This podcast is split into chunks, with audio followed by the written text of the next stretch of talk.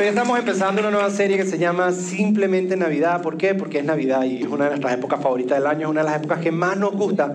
se llama Simplemente Navidad. ¿Y por qué la llamamos así?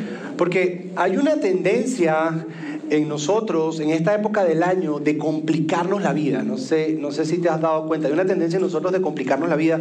Por lo general, eh, agendamos eh, más citas de las que podemos controlar o que podemos manejar. O sea, nuestro tiempo se ocupa demasiado y tenemos 18 mil cosas un mismo día, la fiesta del trabajo, la fiesta con los amigos y la fiesta con esto y tratamos de dividirnos y agendamos, ocupamos nuestro tiempo más del que podemos manejar o, o gastamos más dinero del que tenemos por los regalos y por todo esto. ¿Y cuál es la conclusión? Terminamos todos endeudados en enero y entonces todos en enero vienen a buscar de Dios a ver cómo salimos de las deudas. Entonces, eso es por lo general lo que pasa. Y algo que hemos notado nosotros es cuando nosotros complicamos la vida, ya sea la Navidad o la vida en general, perdemos de vista lo más importante. Cuando la vida, un área de tu vida se complica, pierdes de vista lo más importante porque estás complicado. Tienes tantas cosas que no puedes ver lo más importante. Y eso pasa con la Navidad. Cuando complicamos la Navidad, perdemos de vista lo más importante. Y nosotros hemos descubierto que lo más importante está en las cosas simples. Es lo que nos hemos dado cuenta. Cuando tú quitas todo lo complicado y buscas lo simple, ahí está lo más importante. Por ejemplo, piensa en la Navidad. Tus recuerdos navideños favoritos no están en las cosas complicadas. Ni en las idas al mole, ni en buscar parqueo, ni en ver dónde te sientas en el food court. No, las cosas, tus recuerdos favoritos navideños están en las cosas simples, como en el armar el arbolito juntos en familia. Eso tan simple como eso.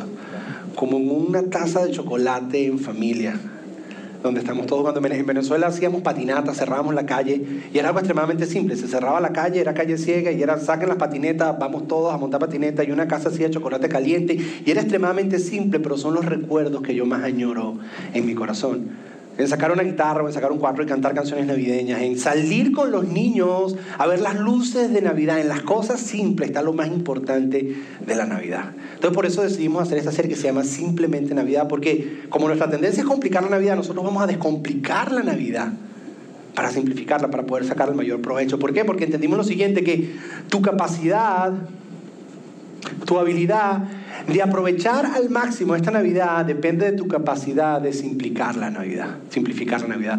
Tu capacidad de aprovechar al máximo esta Navidad está en tu capacidad o en tu habilidad de poder simplificar la Navidad. Y con esta serie queremos ayudarte. La serie dura tres semanas. Venla para ir poco a poco simplificando la Navidad para que puedas aprovechar el mensaje, el mensaje de Navidad. Vamos a estar viendo diferentes historias de Navidad de diferentes perspectivas. Vamos a tratar de sacar un mensaje simple. Eso es lo que queremos hacer el día de hoy. Y el día de hoy quiero, quiero comenzar con una, con una pregunta. Y es la siguiente. ¿Qué estás esperando de esta Navidad? Todos nosotros esperamos algo en Navidad. Todos nosotros. Tal vez un regalo. Es más, esa pregunta se hace mucho a nuestros niños. ¿Qué esperas tú esta Navidad? Y le das una lista ellos hacen una lista de regalos porque ellos esperan algo en Navidad. La semana pasada aprendimos de Mario que ya no es una lista de deseos, sino es una lista de demandas. Que si no se los das, le causas un trauma a tu hijo, que después lo tienes que llevar a un consejero y te sale más caro llevarlo al consejero, entonces cómprale el bendito regalo para que se te quite el problema. Entonces es una lista, pero es una lista basada en qué deseas. Y todos nosotros, todos nosotros deseamos algo, todos nosotros queremos algo. Pero, pero yo quiero sacarlo un poco de la perspectiva de la Navidad y quiero ir un poquito más allá a nuestra vida y hacerte esta pregunta. ¿Cuál es tu esperanza? ¿Cuál es tu esperanza? Porque yo de alguna manera no los conozco a todos en detalle, pero sí tengo una realidad. Y con tres conversaciones que tuve en la entrada, me di cuenta que había eso en los corazones de todos nosotros. Todos nosotros tenemos una esperanza. Todos nosotros estamos esperando algo, tenemos esperanza en nuestro corazón. ¿Por qué? Porque es parte del diseño de Dios en nuestra vida. Dios puso en nuestro corazón esperanza. Y parte de nuestra humanidad es esperanza. ¿Por qué? Porque la esperanza es la que nos para todas las mañanas. La esperanza es la que nos hace terminar nuestras metas. La esperanza es la que nos hace continuar, incluso cuando sentimos no continuar, porque hay esperanza en nuestro corazón. Es como algo que Dios puso en nosotros y tenemos esperanza cada uno de nosotros. La esperanza tiene, tiene dos manifestaciones en nuestra vida. Todos tenemos esperanza en algo, la mayoría de nosotros. Tal vez estás esperando algo y tu esperanza está en algo, tal vez un carro nuevo, tal vez una casa nueva, tal vez un trabajo nuevo, tal vez una promoción, tal vez un aumento y tenemos esperanza en algo. El problema es cuando ponemos nuestra esperanza en algo, eventualmente vamos a ser desanimados porque las cosas, las cosas desaparecen. las cosas se desvanecen, las cosas se dañan, las cosas se gastan. Y cuando tu esperanza está puesta en las cosas, eventualmente vas a estar desanimado. Hay personas que tienen esperanza en cómo se ven físicamente, hasta que después de cierta edad se dan cuenta del efecto de la gravedad en sus cuerpos y pierden toda la esperanza. Hasta que se les empieza a caer el cabello y pierden toda la esperanza. Entonces, si tú pones tu esperanza en las cosas, eventualmente vas a estar desanimado. Eventualmente tu corazón se va a empezar a entristecer. Lo que me lleva a otra pregunta. ¿En quién pones tu esperanza verdaderamente? ¿En quién pones tu esperanza? Cuando todas las cosas y tu esperanza en todas las cosas comienzan a fallarse, ¿a quién sales corriendo? ¿A quién acudes tú para levantarte, para tener esperanza?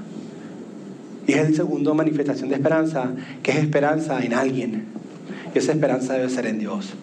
La Biblia dice en Romanos que Él es el Dios de esperanza que puso esperanza en nuestros corazones. Dice que Él, Dios, es un Dios de esperanza, que Él puso esperanza en nuestros corazones. ¿Sabes qué significa eso?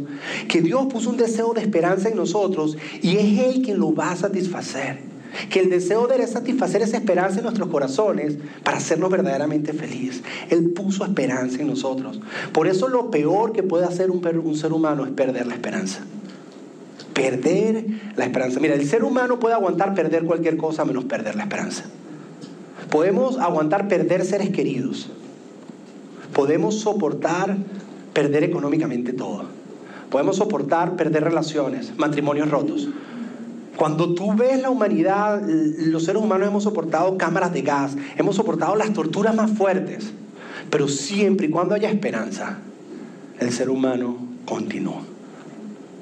Pero en el momento que pierdes la esperanza, pierdes la alegría, pierdes el valor, pierdes la motivación, renuncias y te das por vencido. Es como, como si la vida ya no tiene sentido, porque perdiste porque perdiste la esperanza completamente. Y, y hay un versículo en la Biblia, un proverbio que ilustra esto de una manera muy peculiar. ¿Qué es lo que pasa al corazón cuando pierde la esperanza? Para mí es uno de mis favoritos y tiene gran poder.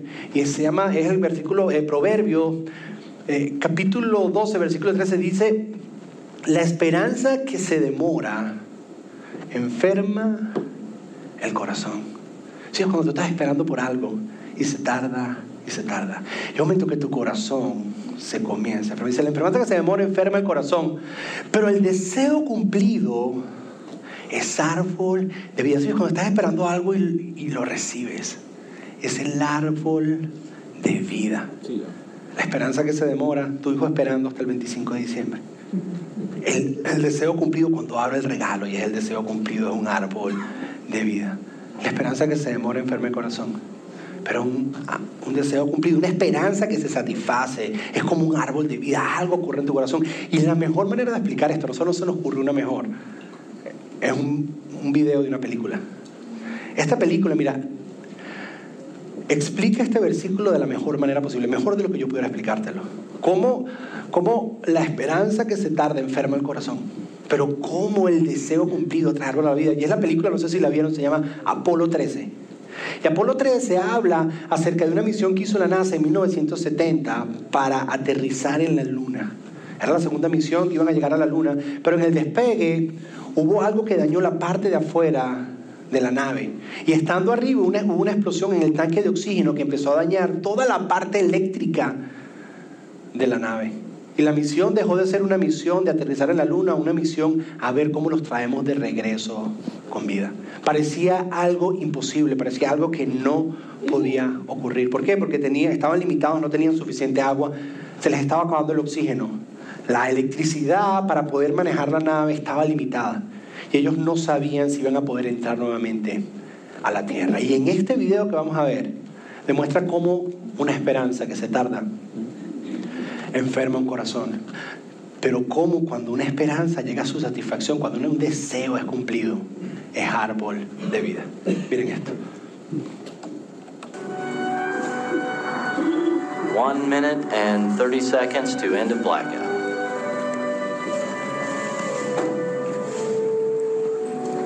No re-entering ship has ever taken longer than three minutes to emerge from blackout. This is the critical moment. Will the heat shield hold? Will the command module survive the intense heat of reentry? If it doesn't, there'll only be silence. Mommy, you're squishing me. I'm sorry, sweetie.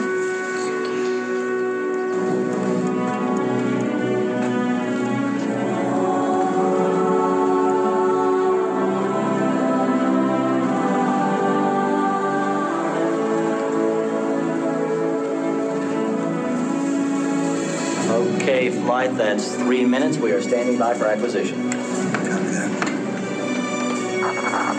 Odyssey, Houston, do you read me? Odyssey, this is Houston, do you read? The expected time of reacquisition, the time when the astronauts were expected to come out of blackout, has come and gone. But all any of us can do now is just listen and hope.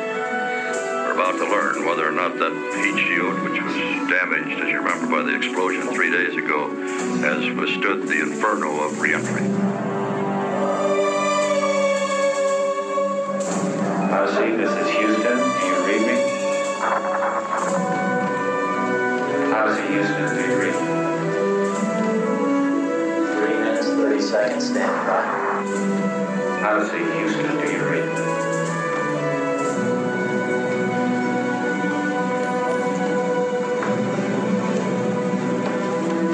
This is Houston, do you read me?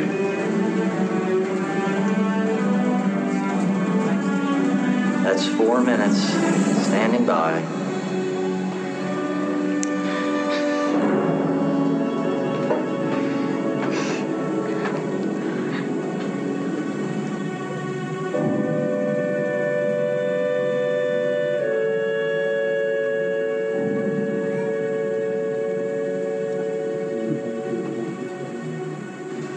Odyssey, uh, Houston, do you read?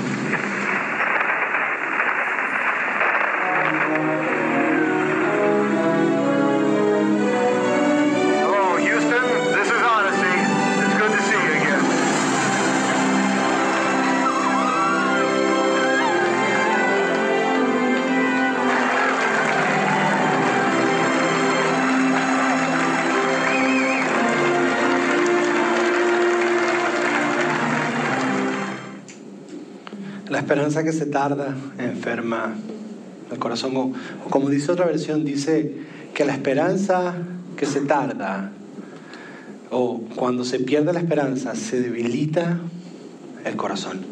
O sea, cuando la esperanza empieza a acabarse, cuando estás esperando. ¿Sabes cuál es la parte más difícil de la esperanza? Esperar.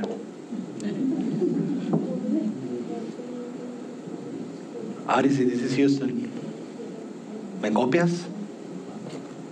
No haya respuesta. Y a lo mejor todos están esperando algo de Dios y le dices, Dios, aquí está Houston, ¿me copias? Y no hay respuesta.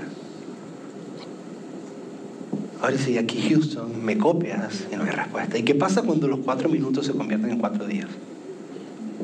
Y los cuatro días se convierten en cuatro semanas, y las cuatro semanas en cuatro meses, y los cuatro meses en cuatro años. Y esos cuatro años, tal vez en 40 años, algunos de ustedes llevan esperando tanto tiempo. Y diciendo, Odyssey, aquí Houston, ¿me copias? Y a lo mejor estás esperando es, se restaure tu matrimonio, a lo mejor estás esperando es un bebé, a lo mejor estás esperando un esposo, una esposa, no sé, a lo mejor estás esperando un aumento, un mejor trabajo, a lo mejor estás esperando que se te den tus papeles. Y llevas esperando. Y tu corazón se ha debilitado. Tu corazón se ha puesto chiquito y ya has estado, aquí está Houston, ¿alguien me copia? ¿Será, ¿Será que te olvidaste de mí, Dios? Y lo que muchos de nosotros no sabemos es que en este ambiente de desesperanza es donde se desarrolla la historia de la Navidad. Lo que muchos de nosotros no sabemos es que en este ambiente de Dios, ¿dónde estás? Odyssey, aquí está Houston, ¿me copias? Es justo en ese momento de desesperación y de desánimo es que nace la historia de la Navidad. Y para poder entender eso tenemos que entender qué estaba pasando en el mundo en la primera Navidad.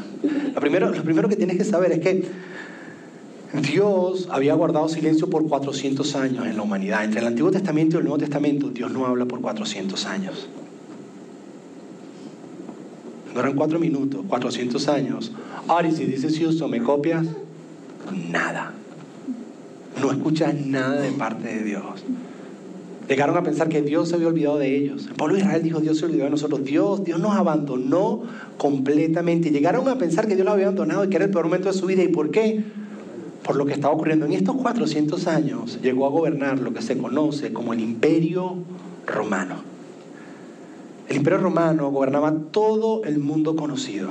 Y la manera en que el imperio romano llegó a gobernar todo el mundo conocido era matando y asesinando a todo el que se encontraba por el camino. Era lo que hacían. Se inventaron un sistema de tortura, se sentaron a pensar y dijeron, ¿cómo podemos torturar a la gente que sufra más y nos divirtamos más nosotros? Y se inventaron la crucifixión. Y empezaron a crucificar gente. Hay, quienes, hay historiadores que dicen que crucificaban a las personas por diversión. Que había momentos que no habían suficientes cruces para la cantidad de personas que iban a crucificar. Y que cuando conseguían suficientes cruces no había suficiente espacio y por eso lo crucificaban en diferentes posiciones para poder acomodar las cruces. Hubo un momento que en una aldea donde llegaron y no quisieron rendirse a ellos, crucificaron dos mil personas en un día. Ahora el imperio romano era gobernado por lo que se conoce como el César. Porque esto es importante? Porque nuestra historia de la Navidad empieza ahí. Y nosotros leemos esto por encima y no entendemos. Leemos este versículo y dice, ah, déjalo. Pero el autor lo pone ahí para que nosotros entendamos cuál era la condición del corazón de esta nación Israel en el momento que celebraron la primera Navidad. Mira, lo que dice Lucas 2.1. Dice, en esos días, Augusto, el emperador de Roma, decretó que se hiciera un censo en todo el imperio. ¿Por qué Lucas pone Augusto? Augusto es el segundo César, César Augusto. El primero fue Julio César, que fue su papá, que entre las cosas que hizo inventó una ensalada.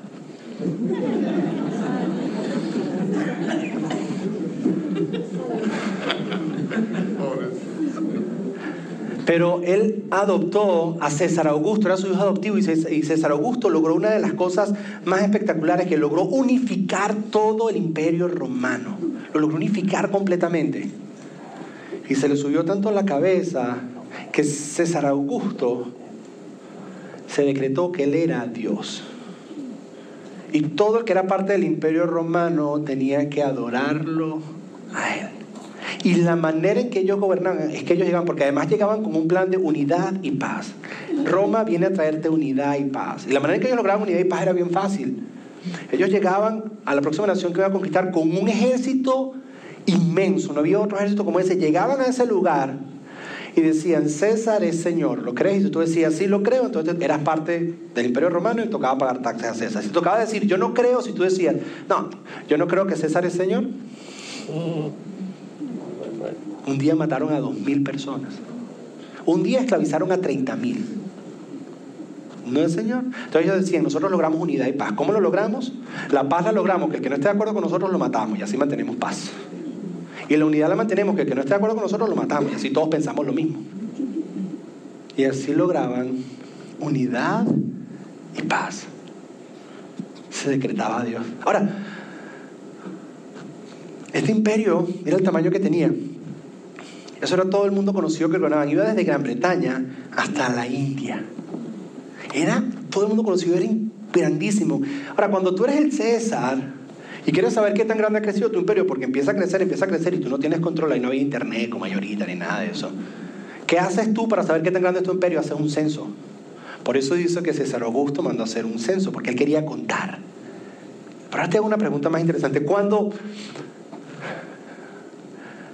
cuando tú eres el César y controlas todo el mundo en un hombre, ¿cómo mantienes control de todo el mundo?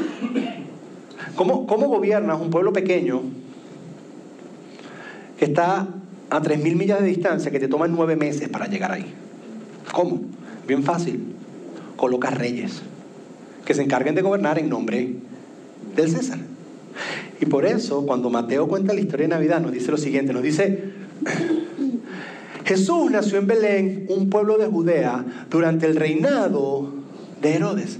Si ves, el César gobernaba el mundo entero, pero en este pequeño pueblito llamado Jerusalén, en Judea, tenían que poner un rey para controlar a todos. ¿Y a quién colocan? Colocan a Herodes el Grande. Colocan a Herodes. Herodes era mitad judío y mitad edumeo. Herodes era un gran guerrero. La razón por la que se hizo rey fue matando un montón de judíos y se llegó a proclamar rey de los judíos, sin ser judío completamente. Imagínate lo que le pasa por la mente a Herodes cuando llegan los sabios y dicen, venimos a ver al rey de los judíos. Y él dice, aquí estoy, dice, no, no venimos a verte a ti. Venimos a ver al verdadero rey de los judíos.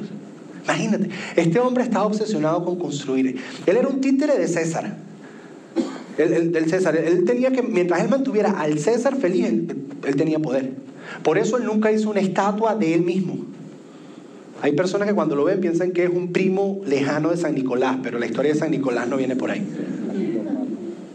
Pero él nunca hizo una estatua de él mismo, ¿por qué? Porque hacía estatuas del César, para mantener al César feliz. Es más, hizo uno de los puertos más grandes en esa época del mundo, en un lugar donde no se podía hacer. Lo construyó y lo llamó Cesarea, para mantener feliz al César. Construía cosas, rehizo el templo de Jerusalén, mejor que había hecho Salomón. Usó unas rocas que hasta el día de hoy los ingenieros las ven y dicen, no entendemos cómo las movió. No, no tenemos ni idea. Escuchó la leyenda, la historia de que el rey más grande que Jerusalén había tenido vivió un tiempo en las cuevas en una zona llamada Mesada, escondiéndose de Saúl, que lo estaba persiguiendo. Y él dijo, si el rey más grande de Israel vivió en las cuevas, yo voy a vivir en lujo en Mesada. Y se hizo un castillo de tres pisos, con piscina con vista al mar. Pero como no le gustaba el agua salada en medio del desierto, sacó agua de miles de distancia e hizo un acueducto para que le llegara agua fresca a su piscina. Hasta el día de hoy personas no entienden cómo lograron hacer eso. Estaba obsesionado con construir. Rehizo Jerusalén. Le cambió la cara arquitectónicamente. Pero una de sus obsesiones era poder. Tuvo 11 esposas. Un día sospechó que una de sus esposas quería quitarle el trono. Y cuando se fue de viaje, se le acercó a uno de sus militares y le dijo, si me muero en el viaje, la matas. Al militar se le ocurrió contarle a la esposa. Y cuando Herodes regresa, nota a la esposa distante y él no sabe por qué. Y entonces como estaba distante, le mandó a matar. No cojan ideas, hombres que están aquí, ¿ok? pero la mandó a matar. Otro día sospechó que uno de sus hijos le quería quitar el trono y lo mandó a ahogar en la piscina. Después, años después, sospechó que dos de sus hijos estaban tramando para quitarle el trono y los, les hizo una interrogación, los entrevistó y les dijo, ok, defiéndanse. Ellos dicen, ¿de qué? Ah, se van a hacer los bobos y los mandó a matar. Ese es Herodes. Un día los líderes religiosos de Jerusalén tuvieron una, disputa con él y no estuvieron de acuerdo con él en algunas cosas teológicas y los mandó matar a todos. Ese era Herodes. Un día agarró a las personas más conocidas y más famosas de toda Jerusalén y los mandó meter en un estadio. Y le dijo a los militares, sellen la puerta del estadio. Y los encerraron. Esto está en la historia, léelo, esto no me lo estoy inventando. Los encerraron y dijeron, déjenlos ahí. Y el día que yo me muera los matan a todos para que entonces todos hagan luto el día que yo me muera. Ahora, Herodes vivía en la ciudad de Jerusalén, pero todos los demás vivían alrededor y trabajaban en siembra, cosecha y pesca, pero él no hacía nada de eso. ¿Y cómo Herodes entonces comía? Fácil. Taxes. Herodes cobraba del 25 al 30% de todas las siembras en taxes y el 50% de toda la pesca. Es decir, tú eres pescador, Pasaste toda la noche pescando, tienes tus redes llenas. No has dormido en toda la noche, llegas al puerto y lo primero que encuentras es un recaudador de impuestos de Herodes. Y te lo encuentras ahí. Y él trabaja para Herodes y él tiene que dar el 50% de Herodes, pero el recaudador de impuestos también de eso saca su salario. Y Herodes le dice, tú cobras lo que tú quieras, pero ahí me das el 50%. Ok. Llegas, has pescado toda la noche, no has dormido. Este man se acaba de levantar, pasó por Starbucks, agarró un cafecito y llegó ahí. Se para y dice, ok, llega, hay que pagar taxes. Se agarra así y dice, ok, dos pesos para Herodes, uno para mí, uno para ti. Cinco para Herodes, dos para mí, en esta tú no coges nada. Veinte para Herodes, diez para mí y dos para ti. y sin darte cuenta, has trabajado toda la noche, pero no puedes alimentar a tu familia. Y no solo eso, Herodes cobraba el 50%, pero también tenías que pagarle taxes al César. Y él cobraba el 12%. Y no solo eso, tenías que pagar taxes de comercio, taxes de transporte, taxes por el barco, taxes del templo. Se cree que la gente que vivía en Jerusalén en esta época pagaba 90% de taxes.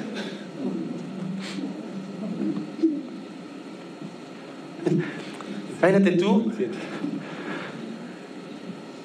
un buen judío llegaba y le entregaban la tierra y le dicen, esta tierra estaba nuestra familia por cientos de años. Esta es la tierra que Dios nos dio cuando conquistamos la tierra prometida con Moisés. Ha estado en nosotros por 30 generaciones. Cualquier cosa, no pierdas la tierra. Y te empiezas a sembrar tu tierra y te empiezan a cobrar 90% de tax. Y llega un momento que no produce lo suficiente para alimentar a tu familia. Y te toca, te toca vender la tierra. Imagínate lo que sientes. Patrimonio familiar, lo pierdas por completo.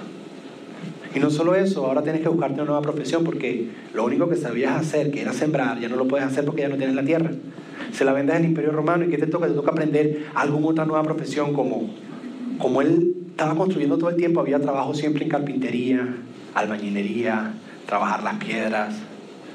Ahora te hago una pregunta. ¿Cuál era la profesión del papá de Jesús? Carpintero.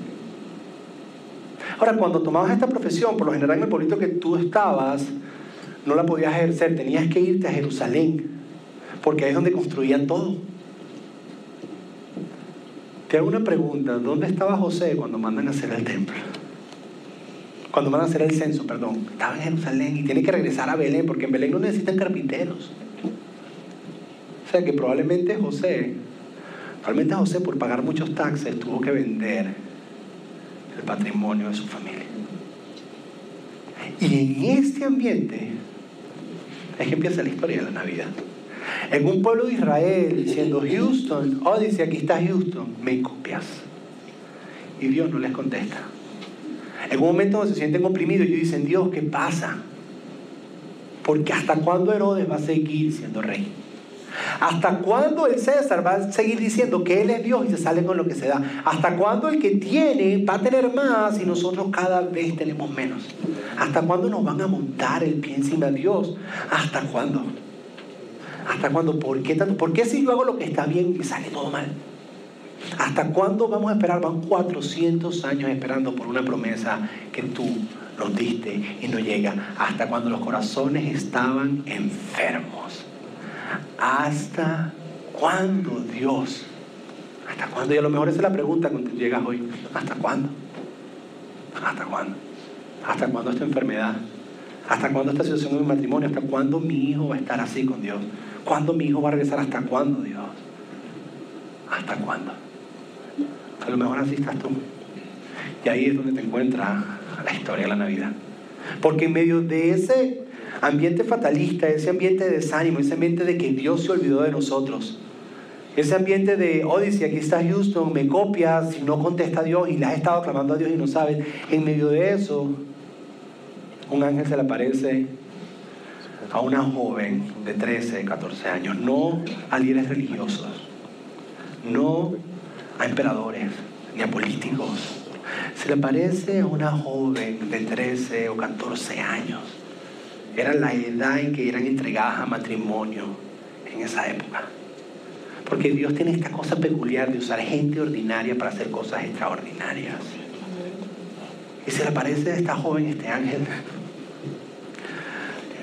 y le dice lo siguiente. Dice, no tengas miedo, María, si me aparece un ángel yo salgo corriendo. Ella por lo menos se quedó, no tengas miedo, María, dijo el ángel, porque has hallado el favor de Dios. Dice, concebirás y darás a luz un hijo y le pondrás por nombre Jesús. Ah, después dice, próximo, y será muy grande y lo llamarán el Hijo del Altísimo. Ahora, ¿entiende algo un momentico? César llegó a decir que él era el Hijo de Dios. Dice, tú vas a tener un hijo que él sí va a ser el Hijo Dios. Y dice, el Señor Dios le dará el trono de su antepasado David. ¿Sabes qué le está diciendo? Herodes is going down.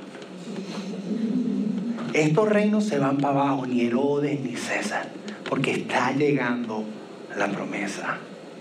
En un ambiente donde hay desesperanza, le llega este mensaje a esta adolescente de 13 años y dice, y reinará sobre Israel para siempre y su reino no tendrá fin. A lo que yo estoy de acuerdo con eso, porque el reino de Herodes y de César es escombros, pero el reino de Jesús continúa avanzando cada día. Ahora, empieza a crecer la esperanza en María, pero, pero María es una adolescente que sacaba muy buenas notas en biología. Y ella dice, ya va, espérate, espérate, espérate, espérate. Recuerdo mi clase de biología, y para yo poder quedar embarazada tienen que pasar algunas cosas que no han pasado. Le hace esta pregunta al ángel y le dice, pero ¿cómo podrá suceder esto? Le preguntó María al ángel, si soy virgen. Dice, yo vi el libro y vi los dibujitos y yo no he hecho nada de eso. Así que me puedes explicar cómo es que pasa. Y el ángel, el ángel le dice, el ángel dice, bien sencillo, María, mira, el Espíritu Santo de Dios va a venir sobre ti, vas a quedar embarazada y será llamado Hijo del Altísimo por eso. Y ella dice, ah, le hubiera dicho desde un principio, quedó clarito. Mis amigas y yo estábamos hablando de eso el otro día, eso pasa todo el tiempo. Y luego, luego María hace una de las declaraciones tal vez más especiales de la Biblia. Dice, luego María dice, soy la sierva del Señor. Que se cumpla todo lo que has dicho acerca de mí. Hay una versión en inglés que dice, yes, let's get down with it. Vamos para adelante. Así como un poquito así de... ¿Por qué? Porque Herodes, Herodes is going down. ¿Por qué? Porque se acabó la opresión. ¿Por qué? Porque llegó la promesa. Y puedes sentir cómo la esperanza en el corazón de María empieza a nacer. Y luego María lanza un poema, que en, latín es el Magnificent, que es un poema, es un canto de expresión de gratitud por lo que está pasando, que tiene un contenido teológico espectacular, por el cual no podemos ir completo, pero hay una frase al final que María dice, donde tú te das cuenta que en un momento de desesperación, donde no se podía nada, donde todos estaban diciendo hasta cuándo, un mensaje le llega a esta adolescente, empiezan a hacer esperanza nuevamente en una nación que había perdido esperanza, en personas que habían perdido esperanza. Ella dice lo siguiente, ella dice, acudió, hablando de Dios, él acudió a la ayuda de su siervo Israel. Su siervo Israel es la nación de Israel, cumpliendo su promesa a nuestros padres. Él cumplió lo que prometió. Hay otra versión que dice, porque él nunca se olvidó ¿Qué significa? Que en los 400 años, mientras ellos decían, si aquí Houston me copia, Dios los estaba viendo. Dios estaba viendo su dolor y dice, he escuchado el dolor y he venido al rescate de ellos. Yo sé todo lo que están viviendo. Que tal vez tú tienes tiempo esperando esa promesa y tu corazón se está debilitando. Hoy lo que quiero que entiendas es que Navidad es Dios diciéndote, no te preocupes, te estoy escuchando. No te tengo olvidado. La promesa va a llegar. Porque la manera de simplificar Navidad es que entiendas que Navidad es esperanza. El día que nació la Navidad nació la esperanza. En un ambiente político, en un ambiente religioso, en un ambiente económico donde la esperanza se había perdido, nace la esperanza, nace la promesa, llega justo cuando lo necesitaban. Yo no sé qué estás esperando tú, pero Navidad, Navidad es tiempo de esperanza, de que vuelvan a ser tu esperanza. Ahora, cuando digo esperanza, porque han, han, mal usado esto, y voy a la esperanza no significa que ahora Dios te va a cumplir todos tus deseos como si fuera el genio de una lámpara. No. Esperanza significa que tú pones toda tu confianza en Jesús y cuando todas las demás cosas de la vida te fallan, Él permanece fiel que cuando tu piso se está cayendo y tú no sabes qué hacer, lo que te motiva a seguir adelante es saber que Dios está contigo y que ese no es el final de tu historia. Porque para los que aman a Dios, todas las cosas ayudan para bien. Y que si las cosas no están bien, significa que no es el final de la historia. Esperanza significa que tú pones tu confianza en Jesús y en lo que Él hizo en la cruz, entendiendo que tu pasado es perdonado, tu presente es empoderado y tu futuro está seguro en sus manos. Esperanza es confiar toda su vida en Él. Y cuando tú pones este tipo de esperanza, la vida te puede tirar lo que tú quieras. Y tú lo vas a superar porque sabes que Dios está contigo y tarde o temprano Él va a cumplir sus promesas en tu vida. Eso, esa es la esperanza que te estoy hablando. Estar seguro que Cristo en ti, cuando tú pones tu fe en Jesús, de la misma manera, de esa realidad, de ese niño que nació en el pesebre, Jesús nace en tu corazón. Dice que Cristo en ti, Cristo en nosotros, es la esperanza de gloria, que Cristo deposita esperanza en ti. Y es tu responsabilidad expresar esa esperanza. Y aquí es donde viene la parte aplicable. ¿Qué hacemos con toda, toda la esperanza, José? Bien fácil. Pones tu esperanza en Jesús, pero se aplica de dos maneras en nuestra vida. La esperanza se manifiesta de dos maneras en nuestra vida. La primera manera se manifiesta personalmente. ¿Cómo es personalmente? Perseverancia. Perseverancia es un paso más. Perseverancia es un intento más. Perseverancia tal vez es una aplicación más de trabajo. Perseverancia tal vez es una llamada más. Perseverancia tal vez es un día más de trabajo. Perseverancia a lo mejor para algunos de aquí es levantarse todos los días de la cama. Perseverancia. Y lo interesante de la perseverancia es que la perseverancia produce esperanza. Pero la esperanza alimenta la perseverancia. Porque cuando tú empiezas a perseverar, se te empieza a levantar tu esperanza. Pero cuando tu esperanza se levanta, te da más ganas de perseverar. Pero comienza con tu decir, yo tengo mi fe puesta en Él.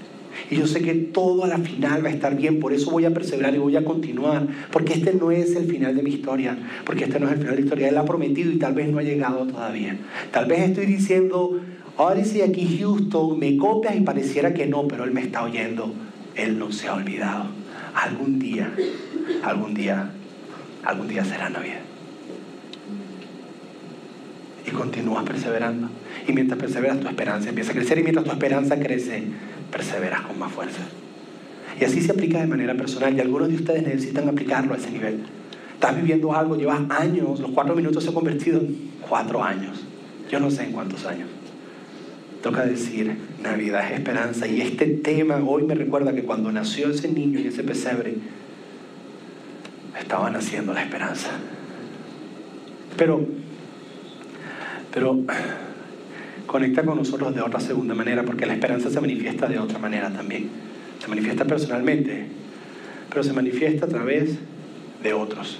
Manifestar esperanza a otros. ¿Por qué? Porque si tú eres recipiente de esperanza, es tu responsabilidad dar esperanza a los demás. Si tú eres receptor de esperanza, es tu responsabilidad administrarle esperanza a los demás. Pintarle un mejor futuro a personas que no conocen a Dios, a personas que están lejos de Dios, que piensan que la vida, que la vida les ha dado muy duro y no tienen esperanza. Y que su corazón está enfermo. Y es nuestra responsabilidad. Si nosotros hemos entendido lo que es esperanza, dársela a otros. Tenemos que hacerlo. ¿Cómo haces eso? Muchas veces simplemente escuchando a la persona. Muchas veces dándole un consejo a esa persona. Muchas veces, muchas veces ayudándolo. Sirviéndole. El, mejor ejemplo fue la historia de Jeff Lewis, de 21 años en Ohio. Él, repartidor de pizza. El domingo pasado lo llamaron a repartir pizza un día domingo a un lugar muy peculiar que antes nunca había ido. Es más, el lugar donde él reparte pizza los días domingos abre a las 12, pero día lo llamaron para que entrara más temprano a hacer un, una entrega especial. Y lo que se consiguió en ese lugar fue más que entregar una pizza. Ese día, ese día descubrió lo que era la esperanza. Mira este video.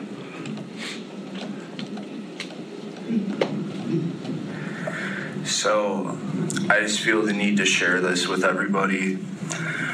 So um, I work for a pizza place, obviously. Pretty much all of you know this. And um, we don't open until 12 o'clock today, but I was asked to come in a little bit early for a delivery.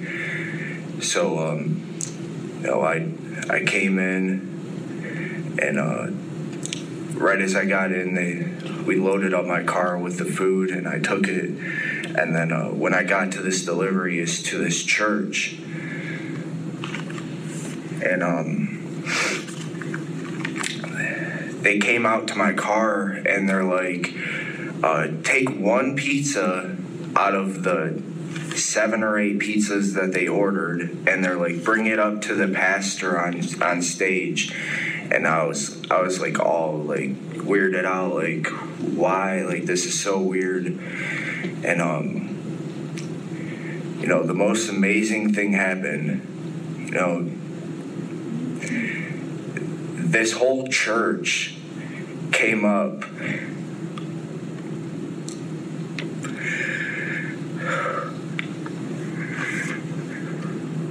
and gave me over $700 for a tip.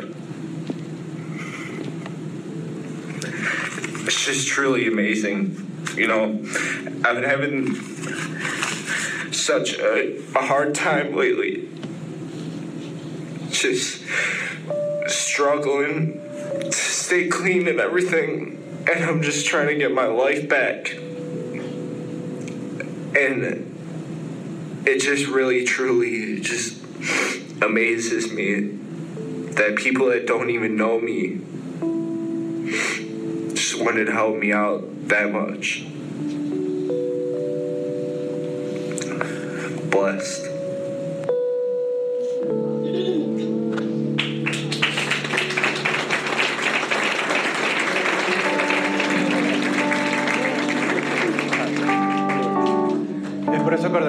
Pizza, ya la. ¿Sí ven lo que, lo que para él, lo que para esta iglesia era una propina grande, para él fue el renacer de su esperanza? Estoy tratando de rehacer mi vida y hay gente que cree en mí más de lo que yo creo en mí. Y era una iglesia del tamaño de nosotros, no era una iglesia muy grande. Vi la foto y él, él en el stage, él estaba, él no entendía qué era lo que estaba ocurriendo. Y eso transformó su vida. ¿Quién quita que a lo mejor ese muchacho esa misma tarde iba a hacer cualquier cosa y eso, eso le cambió su perspectiva de la vida? Entonces, ¿qué es lo que queremos hacer? Queremos convertirnos en esta época en administradores de esperanza. Cómo lo vamos a hacer? Hemos creado estas tarjetas que a cada uno de ustedes se les va a dar. Que dicen simplemente Navidad. En la parte de atrás dice un gesto de amor inesperado. Y abajo dice porque eres importante para Dios. Y no tiene más información. Dice la página web por tener un lugar de referencia, pero no dice horario, te invitamos a la iglesia, ni nada de eso. Porque no estamos buscando eso. Estamos buscando recordarle a las personas que Navidad es esperanza. Y lo que queremos que hagas es que todas las semanas te lleves tres de estas tarjetas, cuatro, las que tú quieras. Y mientras estés en tu semana, mientras estás por tu semana, empieza a tener tus oídos y tus ojos abiertos, atento a dónde hace falta despertar la esperanza. Pueden ser cosas tan sencillas como estás en un restaurante y ves una persona y dices, ¿sabes qué? Llamas al mesonero, mi esposo y yo lo hemos hecho un par de veces, dame, la cuenta de esa gente, Eh, yo se la pago.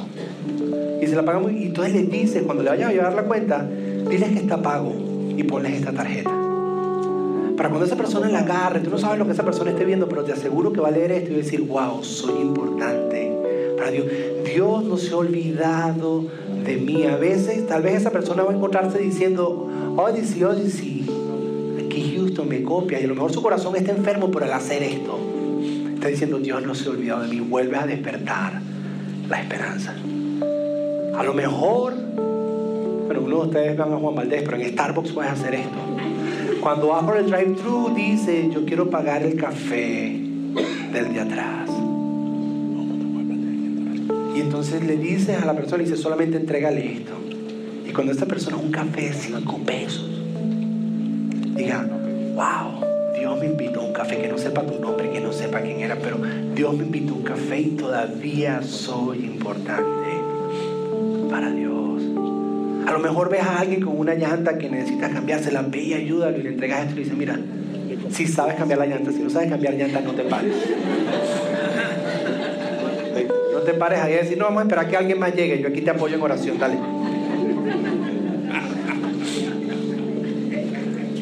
Pero de eso se trata. Mira, nosotros hemos vivido esto. ¿Sabes dónde se vive esto de una manera espectacular? En los grupos. Nosotros en nuestro grupo tuvimos una oportunidad donde nos entramos que una familia que queremos mucho está viviendo una situación difícil. Y entre nosotros recogimos una ofrenda, entre nosotros en el grupo. Y en uno estaban ellos recién llegados a la iglesia y simplemente nos acercamos y dijimos, ¿sabes qué? Sabemos que están viviendo una situación difícil. Y entre nosotros aquí simplemente le recogimos una ofrenda. No era mucho. Pero diciéndole, ¿sabes qué? Dios están viviendo momentos, pero tranquilo, Dios está con ustedes. No era significativo el dinero que le dimos, lo que era significativo era el gesto de ellos saber que Dios no se había olvidado de ellos. Ahora, ¿qué es lo que queremos que hagas en esta serie? En estos días que vamos a estar nosotros celebrando Navidad, que mientras la gente esté comprando, mientras la gente esté vuelta loca, tú simplifiques la Navidad y digas, Navidad es esperanza y yo soy administrador de esperanza. Y yo quiero ver dónde puedo dar esperanza, porque la Navidad, el día de la Navidad nació la esperanza. Y pregúntale a Dios, te aseguro que vas a encontrar. Si lo haces tres por semana es poquito, es poquito, porque el mundo está sin esperanza. Y necesitan recordar que la Navidad es esperanza. Cierra tus ojos, vamos a orar. Padre, gracias Señor. Gracias por recordarnos que nuestra esperanza debe estar en ti. Gracias por poner esperanza en nuestros corazones, pero al mismo tiempo satisfacer ese deseo de esperanza. Gracias por enviar a Jesús. Gracias por tu cruz. Y gracias por permitirnos ser dispensadores y administradores de esta esperanza. Permítenos en esta época de Navidad, mientras simplificamos la Navidad, entender que no se trata de recibir tanto, sino de dar esa esperanza que todos tenemos. Que no se trata de regalos. Que no está mal que nos gusten. No es pecado. Pero que eso no nos deje perder de vista el verdadero significado de esta época. Y que podamos dar esperanza a muchas personas que en esta época lo necesitan. Abre nuestros ojos y oídos espirituales y cuando vayamos caminando podamos ver necesidad de esperanza y simplemente muéstranos cómo hacerlo. De una manera discreta. Si es posible que ni sepan quiénes somos, pero que puedan recibir un mensaje que diga que ellos son importantes para ti. Permítanos en esta época poder vivir esto y así vamos a celebrar Tal vez la mejor Navidad que hemos celebrado en muchos años.